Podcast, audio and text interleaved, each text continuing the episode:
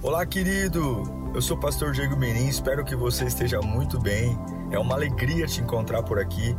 Nosso objetivo é colocar mensagens que gerem confronto, despertamento e abençoem a sua vida.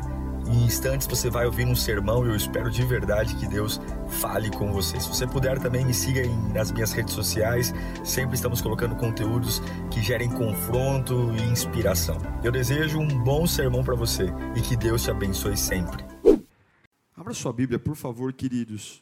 1 Reis, capítulo 10. Tem algumas coisas que são inadmissíveis. Já contei isso algumas vezes, né? Tem coisas que você pode ter falta, mas outras nunca. Já contei isso milhares de vezes, quem já ouviu, finge que nunca ouviu, tá bom? Eu amo pão com ovo, ainda mais no jejum, a gente não pode. Eu me lembro uma vez que a gente foi à padaria, já falei isso aqui outras vezes né, e pedi um pão com ovo. E aí o garçom veio todo constrangido. E eu pensei comigo: acabou o ovo. E ele falou: Senhor, o senhor que pediu pão com ovo? Sim, senhor. Pediu pão com ovo. Então, pode ser no pão de forma? Porque acabou o pão. Irmão, podia acabar o pão, oh, podia acabar o ovo, podia acabar o, o requeijão, Podia acabar a manteiga, podia acabar a energia, mas não podia acabar um pão numa padaria. Porque a única finalidade de uma padaria é ter pão. Já reparou que você vai em farmácia hoje? Tem shampoo, tem condicionador, tem escova, tem pasta, tem remédio para emagrecer, tem não sei o que. Aí você pega a sua receita, eu vim atrás desse remédio. Ah, esse remédio não tem.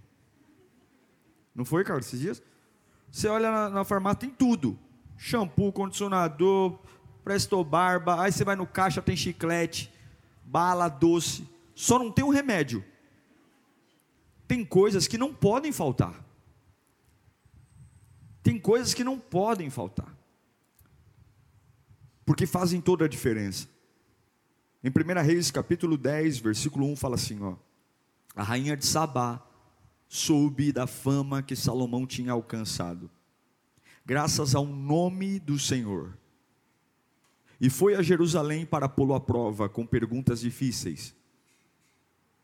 Quando chegou, acompanhada de uma enorme caravana, com camelos carregados de especiarias, grande quantidade de ouro e pedras preciosas, fez a Salomão todas as perguntas que tinha em mente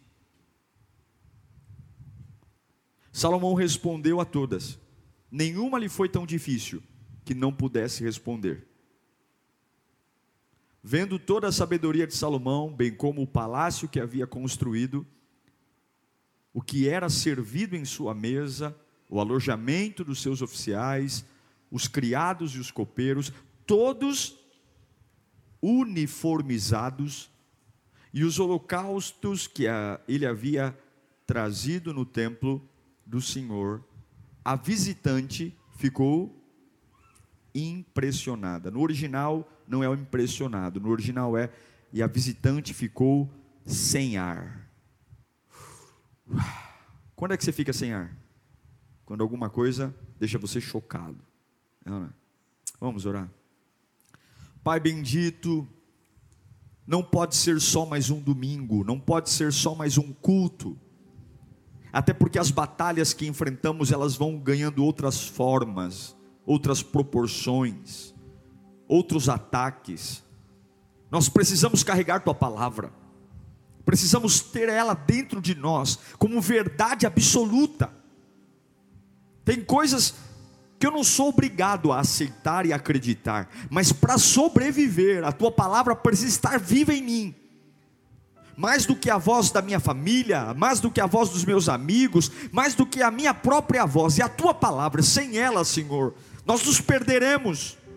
Então nós imploramos nesta manhã tão gloriosa, já te adoramos, cantamos, ofertamos, apresentamos a Laura, mas agora queremos ouvir-te, ó Deus que me conhece, ó Deus que sabe tudo que se passa dentro de mim Deus que de verdade me ama, como ninguém me ama, brada nossas almas, para que possamos acordar nesta manhã em nome de Jesus. Amém. A rainha de Sabá é uma mulher conhecidíssima, não só na Bíblia, como na história mundial.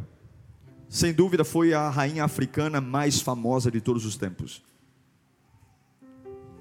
A literatura que fala sobre ela transcende muito a Bíblia. Existem inúmeros registros na história sobre seu poder, sua autoridade, e diferentemente do, da Europa e do Ocidente, na África, as mulheres nesta época tinham muita força, tanto que a maioria das monarquias eram dirigidas por rainhas e não por reis. Esta rainha tão poderosa, tão grandiosa, ouviu rumores de Salomão a respeito de sua sabedoria.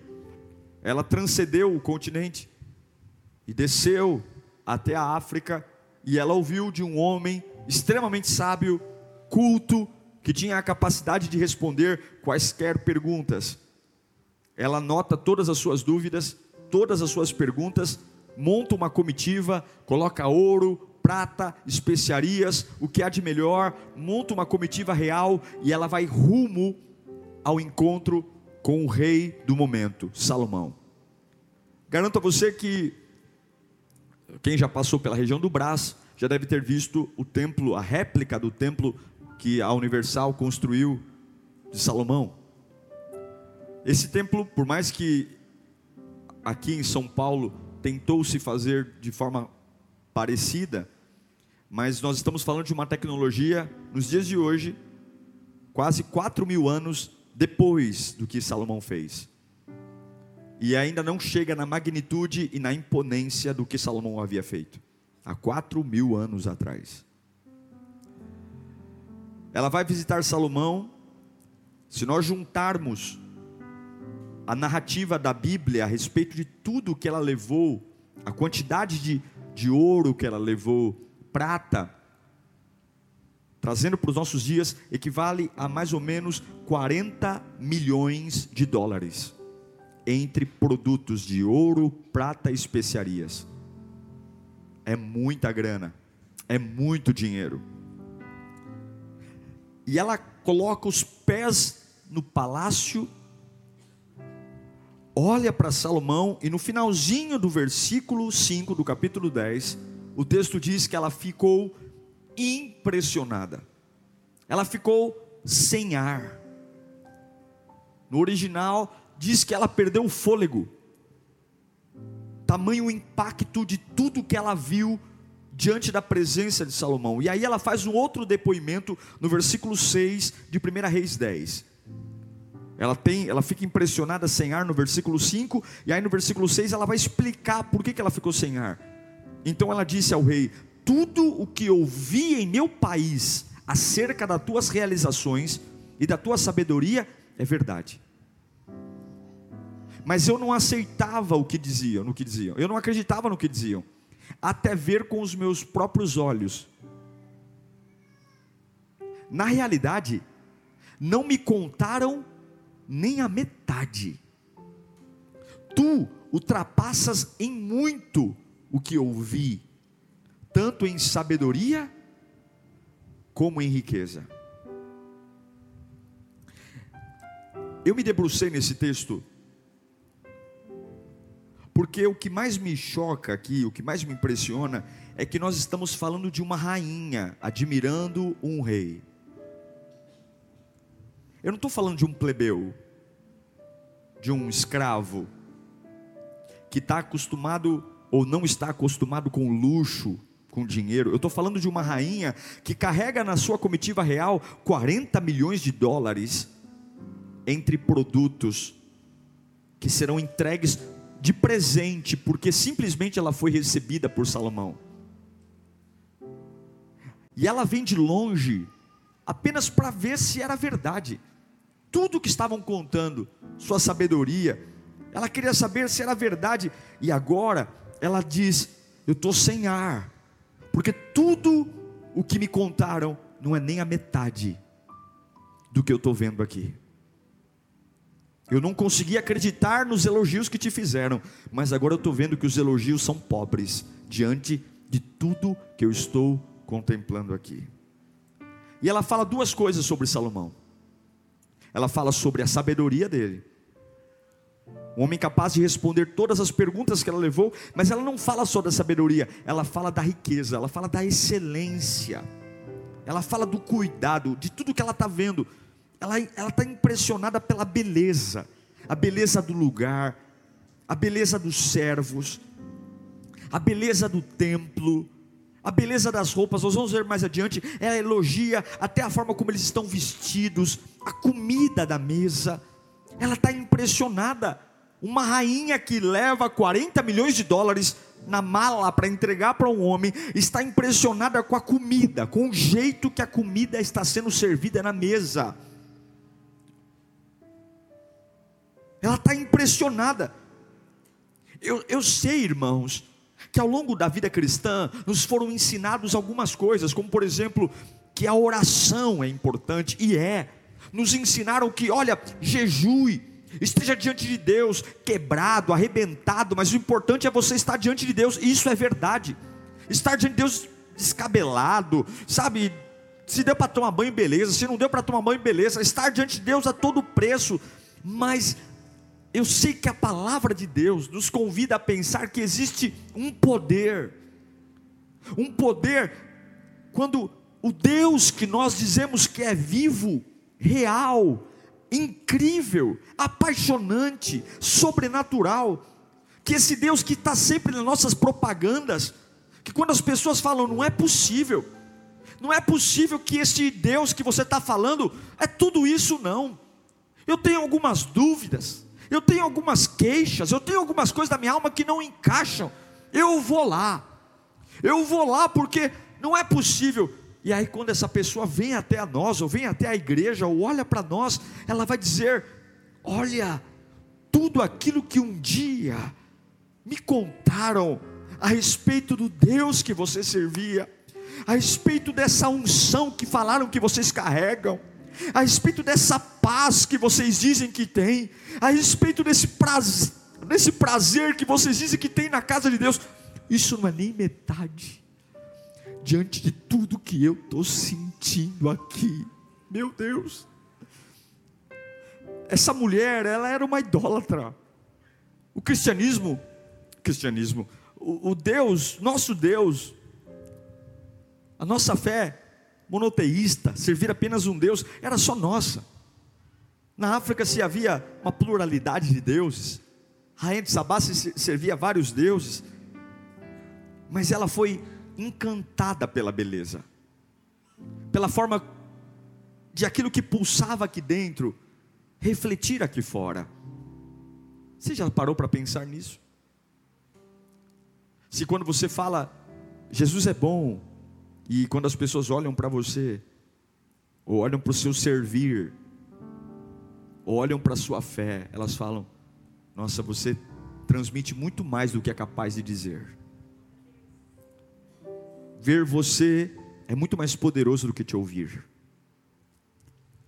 Há uma outra mulher na Bíblia, uma outra rainha, em Esther capítulo 2, versículo 12, que também deixou, salvou um povo pela beleza, pela excelência. Em Esther capítulo 2, 12 diz assim: ó, antes de qualquer daquelas moças apresentar-se ao rei Xerxes, olha as, as mulheres que gostam de tratamento de beleza, devia completar 12 meses de tratamento de beleza prescritos para as mulheres. Um spa de 12 meses, hein, maridão? Isso aí, ó. Como que era a divisão do spa? Seis meses com óleo de mirra. Para quê? para dar uma tirar os, os crecos da pele, os craquelados, né? Aí vai passando a, aquela lixa e seis meses de perfumes e cosméticos. Até isso a Bíblia ensina. Quer ficar bonito aí, ó? Segue a dica aqui de como montar um spa. Seis meses de óleo de mirra, vai comprar, algum lugar você vai achar. E seis meses com perfume e cosmético. Não vai usar cosmético sem usar o óleo de mirra antes. Versículo 17 do capítulo 12. Capítulo 2, perdão. O rei gostou mais de Esther do que de qualquer outra mulher. Ela foi favorecida por ele e ganhou sua aprovação mais do que qualquer das outras virgens. Então ele colocou nela uma coroa real e a tornou a rainha em lugar de Vaste. Esther se tornou rainha sem abrir a boca. Ela se tornou rainha porque ela se transformou na mulher mais bela entre as outras.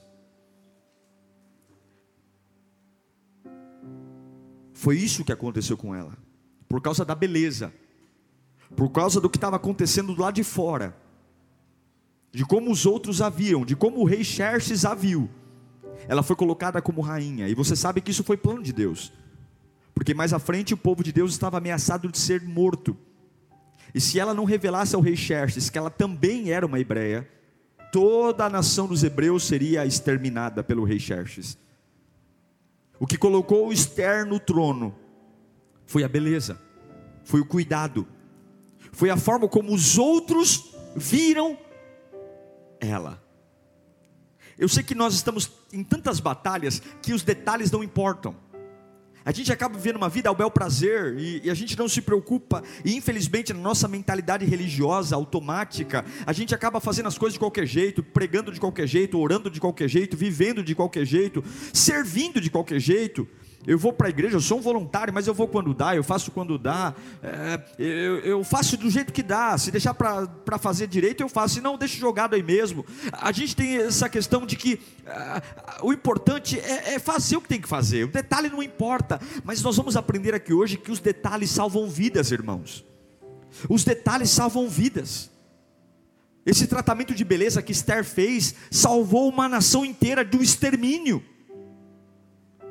os cuidados que Salomão teve com o templo, a forma como serviu a comida, a forma como os servos eram uniformizados.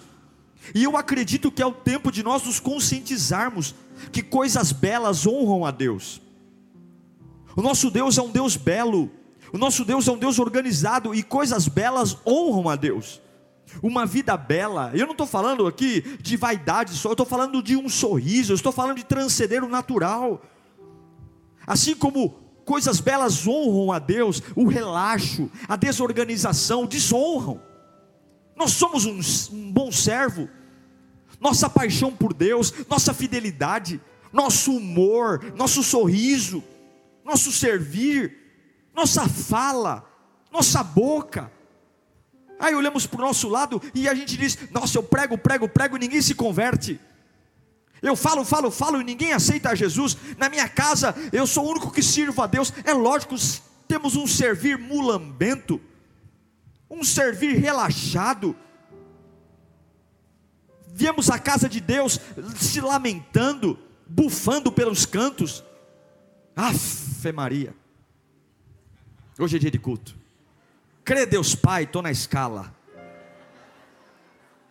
Crê Deus Pai, estou na escala de servir, Deus que me livre. Aí, tchau amor, estou indo para a igreja. Melhor ficar em casa.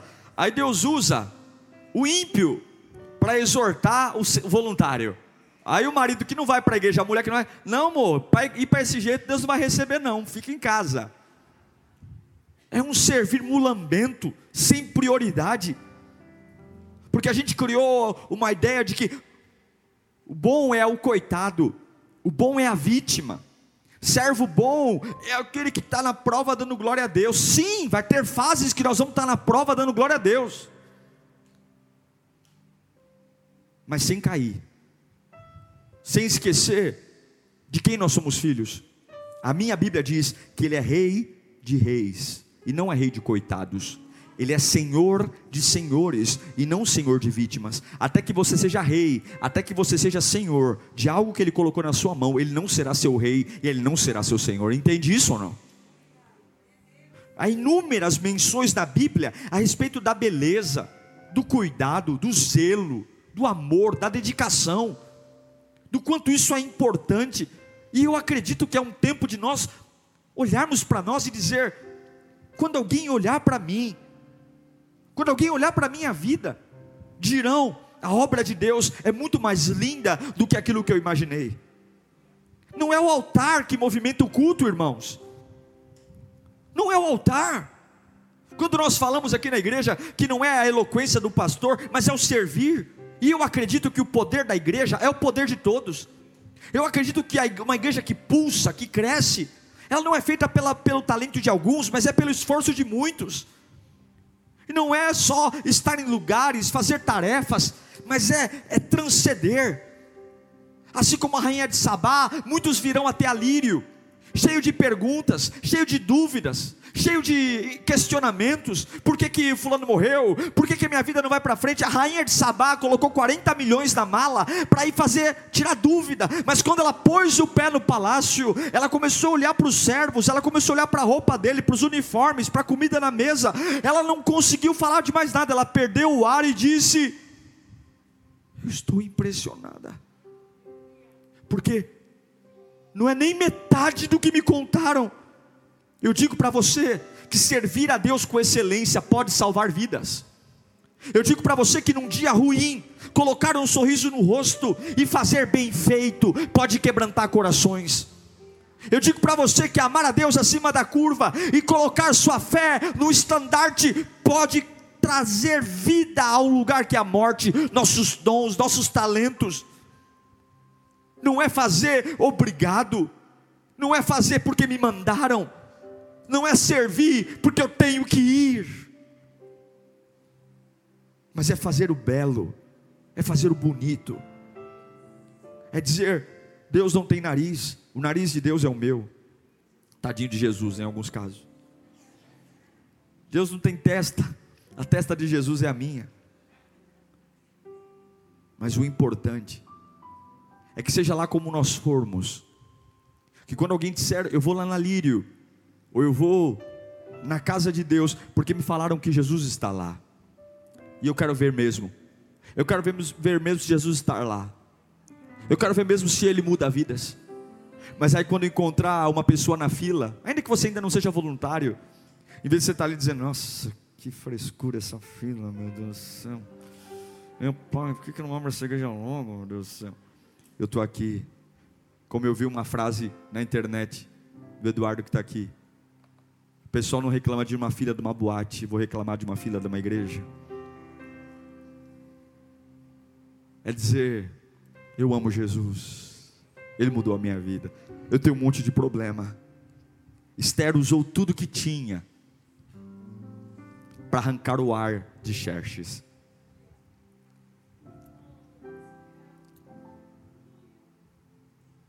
eu preciso que a minha fé arranque o ar das pessoas. Eu preciso que o meu servir deixe o coração mais duro, sem nenhum tipo de argumento para dizer, não tenho motivo para ser infeliz. Olha aquele irmão servindo. Olha como aquela pessoa ama Jesus. Eu não estou falando, gente, de uma rainha pobre, sem acesso a luxo. Ao contrário, eu estou falando de uma rainha que está impressionada com a instrução, construção, comida, alicerce. Até a roupa dos servos, ela fica impressionada. Agora pense comigo: que nota você dá para a sua paixão por Deus? Infelizmente, as pessoas sucatearam a paixão. A paixão se tornou um sentimento fútil. É aquele negócio que vem forte e passa logo, não é diarreia, não. É a paixão. Mas qual é o nome dado ao sacrifício de Jesus na cruz? Paixão. A paixão de Cristo. O que é a paixão? A paixão é aquilo que faz você fazer algo que não é natural. Você suporta um peso que não é natural. E sabe uma característica que todo apaixonado tem? Todo apaixonado só foca na solução. Você nunca vai ver uma pessoa apaixonada falando de problema. Nunca.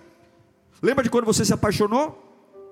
não tinha solução. Tua mãe falava, tá tarde, tá tarde não, mãe. Mas a casa tá suja. Você limpava a casa igual Dan Flash. Mas o não sei o que, não tem dinheiro. Ligava para um, ligava para outro, juntava as moedas e, e, e, dava um jeito. Porque quem está apaixonado não tem dificuldade. Quem está apaixonado foca onde? Solução quando você está apaixonado por um emprego, quando você está apaixonado por Jesus, quando você está apaixonado, você vai a pé, você vai de avião, você vai de helicóptero, você vai, você vai de, de cavalo, você vai de qualquer jeito, mas você vai, você chega. Quando você quer algo, você faz. Como é a beleza da sua paixão por Deus? É uma pessoa que está visitando você e ela vê você adorando do teu lado e fala: Meu Deus do céu, dá até vergonha de perguntar quantos anos esse indivíduo está na igreja, porque você está morrendo com 30 anos na igreja, eu que estou aqui, eu estou aqui há 10 dias, vou ser entubado já já. Como é que está a beleza da sua paixão? A sua adoração? Ou você acha que quando você adora, você só comunica para você? Ou você acha que só quem está aqui no púlpito quer visto? Você que está na sua casa aí, num sofá, e tem três pessoas, você acha que ninguém está te notando, não? Como você ora, quando você levanta as mãos, tudo a gente comunica. O silêncio comunica, o braço cruzado comunica, a altura das mãos comunica, a força da voz comunica. Quando a rainha de Sabá pôs o pé no templo, no palácio de Salomão, ela ficou sem ar, porque havia algo sendo comunicado, mesmo que ninguém abriu a boca para falar com ela. Como é a beleza da sua paixão por Deus? Eu amo Deus, amar Deus para você não adianta. Ele decide por todo mundo e pregar o evangelho a toda criatura. A sua paixão por Deus não pode ser exclusiva, tem que estar na cara, tem que estar nas mãos, tem que estar na boca, tem que estar nos olhos, tem que ser assim, senão está errado. Está errado. Está errado. Por que, que a gente, quando começa a namorar, já põe no Facebook relacionamento sério? Porque a gente quer ouvir o quê? Parabéns, parabéns, parabéns. Até que enfim desencalhou. Parabéns. Coloque seu relacionamento sério com Jesus todos os dias. Para todo mundo dizer parabéns, parabéns, parabéns. Como é que está a tua maturidade? Maturidade. A gente nasce achando que a mente da gente vai envelhecer igual o corpo. E não é verdade. Paulo diz que quando ele se tornou homem, ele abandonou as coisas de menino, porque há um sistema na nossa cabeça. O sistema de falar como criança. Criança é inocente, criança é manipulável, criança é Maria vai com as outras. Criança não tem opinião, criança não tem constância. Aí Paulo fala assim: agora que eu me tornei homem, eu abandonei o meu sistema, o jeito de falar, pensar e agir. Porque se eu não abandono o jeito de criança, eu me torno um velho de cabelo branco, barba branca, cheio de pé de galinha, falando como criança, pensando como criança e agindo como criança, porque assim como Paulo abandonou, se eu achar que vai sair sozinho, não vai sair. Escute o que eu estou pregando aqui. Sistemas de fala, entendimento e pensamento só mudam quando você abandona. Não pense que o fato do teu corpo envelhecer, você amadurecerá naturalmente como o corpo. Não amadurecerá. A voz engrossa, a voz embarga, mas continuamos reagindo como criança, projetando na vida social pai e mãe. Não é o, o, gerente do banco, é meu pai e minha mãe. Não é meu patrão, é meu pai e minha mãe. Não é meu pastor, é meu pai e minha mãe. E nisso eu não quero ouvir não. Qual é a sua maturidade? As pessoas conseguem bater palma para a sua maturidade? As pessoas conseguem olhar para você e falar assim: ah, a sua maturidade me tira o ar. Ah, a sua estrutura me, me deixa em sem ar. Ou olhar para o teu cristianismo enfraquece pessoas. Com quem você anda, o que você fala, com quem você conversa, o que você decide, enche o que as pessoas? Tira o fôlego ou faz a pessoa sentar e desmaiar dizendo: morri. Se servir a Deus é para ser isso aí, eu quero morrer. Em nome de Jesus, qual é a excelência do nosso servir? Servir a Deus. O, caráter do amor é o servir, reclamando. Deus não quer a nossa esmola. Eu nunca vim para a igreja de má vontade. E não prego sempre, não. Comecei a pregar todo o culto, meu irmãozinho, faz aí uns 10 anos. Mas sirvo a Deus desde os meus zero anos. Até os meus 25 anos aí, eu ia para a igreja para dar aula, para visitar a congregação, para ensaiar. Não acho que eu comecei minha vida aqui na plataforma, não. Eu não, não comecei aqui. Mas sempre pegava o Camargo velho, lá o Camargo novo com a Carla, com 16 anos, 15 anos. Todo mundo olhava para a gente e falava assim: vocês são trouxa. vão lá para a Praça Brasil dar umas bitoca, vão para o shopping. Todos os jovens iam para o shopping. A gente ia lá igual, parecia dois velhos, com 15, 16 anos. Ia lá pegar ônibus para ir para a congregação. Tinha mais gente no ônibus com a gente do que na congregação. Chegar lá tinha três pessoas, quatro pessoas, cinco pessoas. Mas eu nunca, eu nunca olhei para aquilo que eu faço, para quantos me assistem. É o amor de Deus. Eu quero, se for para pregar para dez pessoas, vai ser uma bênção. Se tiver cinco, vai ser uma bênção. Porque isso arranca o ar das pessoas. Qual é o nível de sabedoria? Suas decisões, suas escolhas. Nossa, que sabedoria! Ou você é um precipitado, inconsequente, que toma decisões na calada da noite. Eu coloquei hoje uma coisa no Instagram dizendo: da onde vem a amargura? A amargura vem de decisões que a gente toma cedo demais. Toda vez que você está amargurado, tem uma certeza: você se precipitou. Você toma uma decisão sem pensar como se tivesse uma, uma corda bamba da vida, ou se tivesse com uma faca no pescoço. Se Deus que te ama é o dono da vida, ninguém vai pôr faca no seu pescoço. Você vai agir no tempo certo, na hora certa, e ninguém vai me pressionar a fazer nada.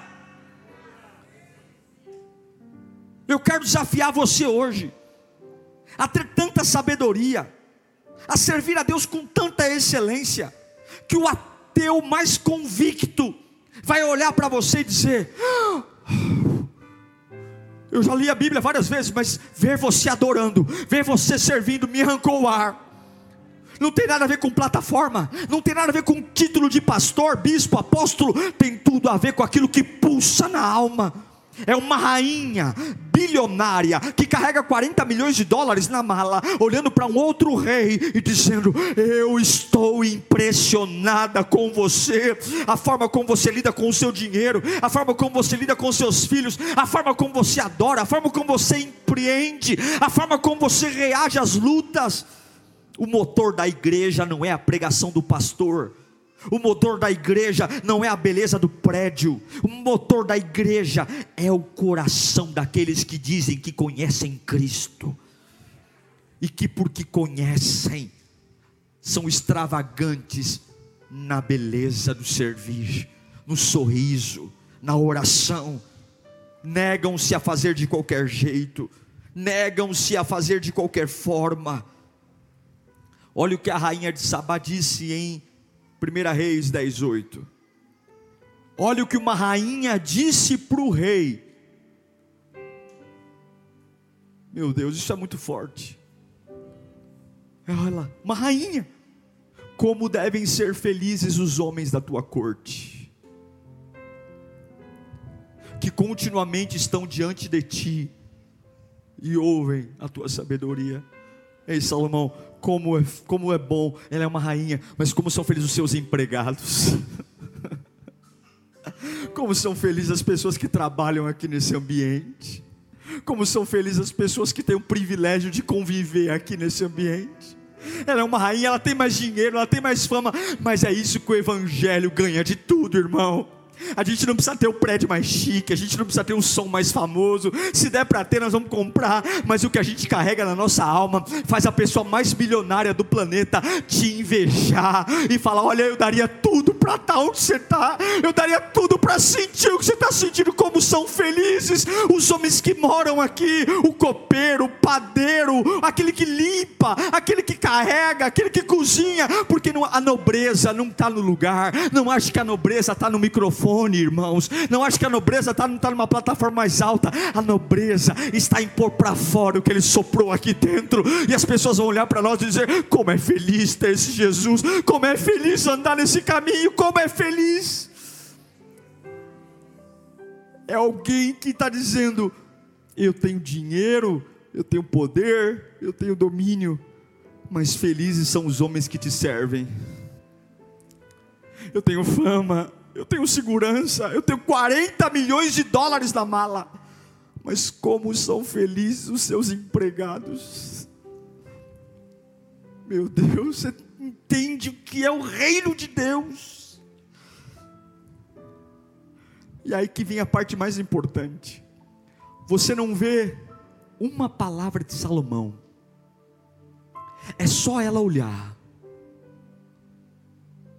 a beleza do prédio, uniforme dos servos, a comida na mesa, o cheiro, o sorriso, o prazer. E aí a rainha de Sabá, uma rainha herege, que não conhece o Deus de Salomão, ela abre a boca e diz, em 1 Reis 10, 10, 9, palavras da rainha de Sabá, bendito seja o Senhor, o teu Deus, que se agradou de ti e te colocou no trono de Israel, por causa do amor eterno do Senhor para com Israel. Ele te fez rei para manter a justiça e a retidão. Ela não ouviu nenhum sermão. Salomão não havia pregado a ela em momento algum, mas quando ela viu, ficou sem ar. Vamos ler só a primeira linha. Até o teu Deus, juntos. Palavras da rainha de Sabá. Um, dois, três.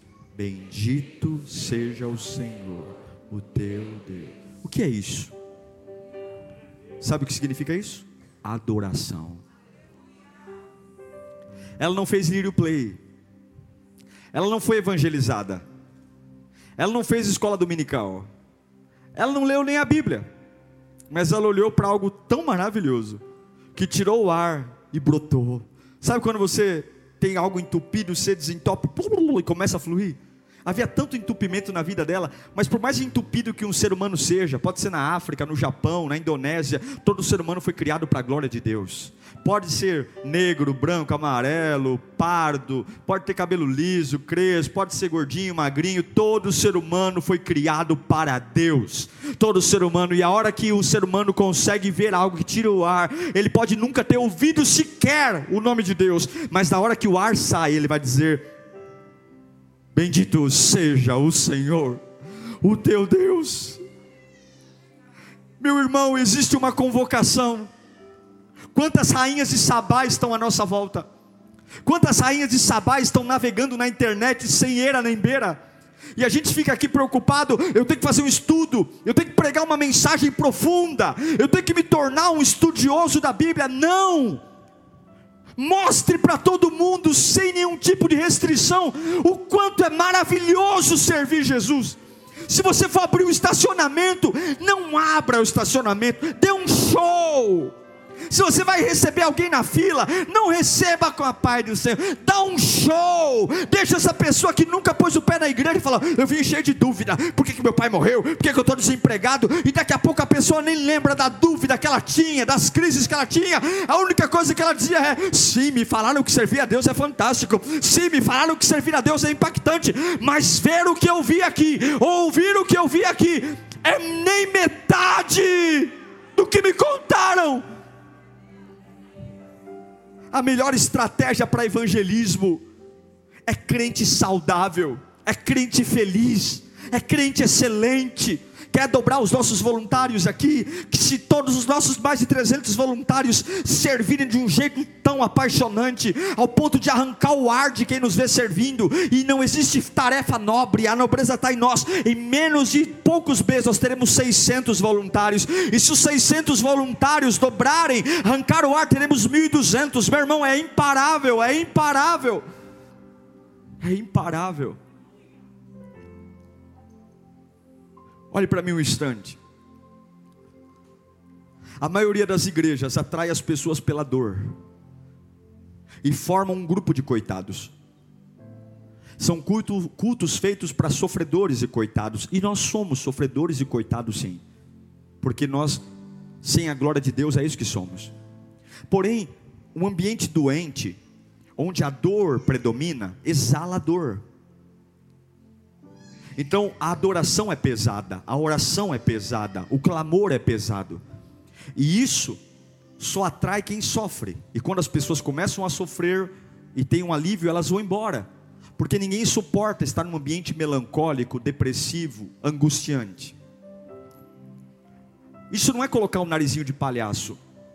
Mas quando eu venho diante de Deus, e há um grupo de pessoas que, apesar de dor, cansaço e luto, Essa pessoa diz: Eu vou me reunir para colocar em evidência não a minha dor, mas a minha paixão por Deus, o meu amor a Ele. Assim como a dor no estandarte contagia tudo, a paixão também contagia. E aí não é um culto de coitados, mas é um culto de filhos de Deus. E o resultado é totalmente diferente. Eu não acredito que Deus se move por dor, Deus se move por coração. A minha Bíblia diz que se eu buscar de todo o coração, encontrarei. Não é se eu buscar de toda a minha angústia, de toda a minha dor. A dor e a angústia, ele fala: lançai sobre mim, joga para mim, não fica com ela, mas me busque de todo o coração.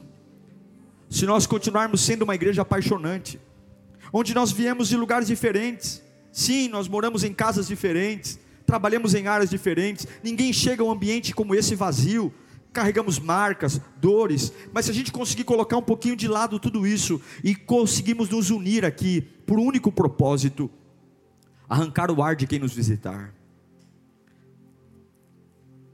Você sabe que tudo contamina e tudo contagia. Se quer me ver nervoso aqui na igreja, é ver as primeiras fileiras vazias. Eu, talvez eu nunca disse isso. Mas quando eu vou pregar ou cantar e as, fileiras, as primeiras fileiras vazias, estão vazias, eu fico pistola. Por quê? Porque como que eu vou adorar a Deus olhando para banco vazio?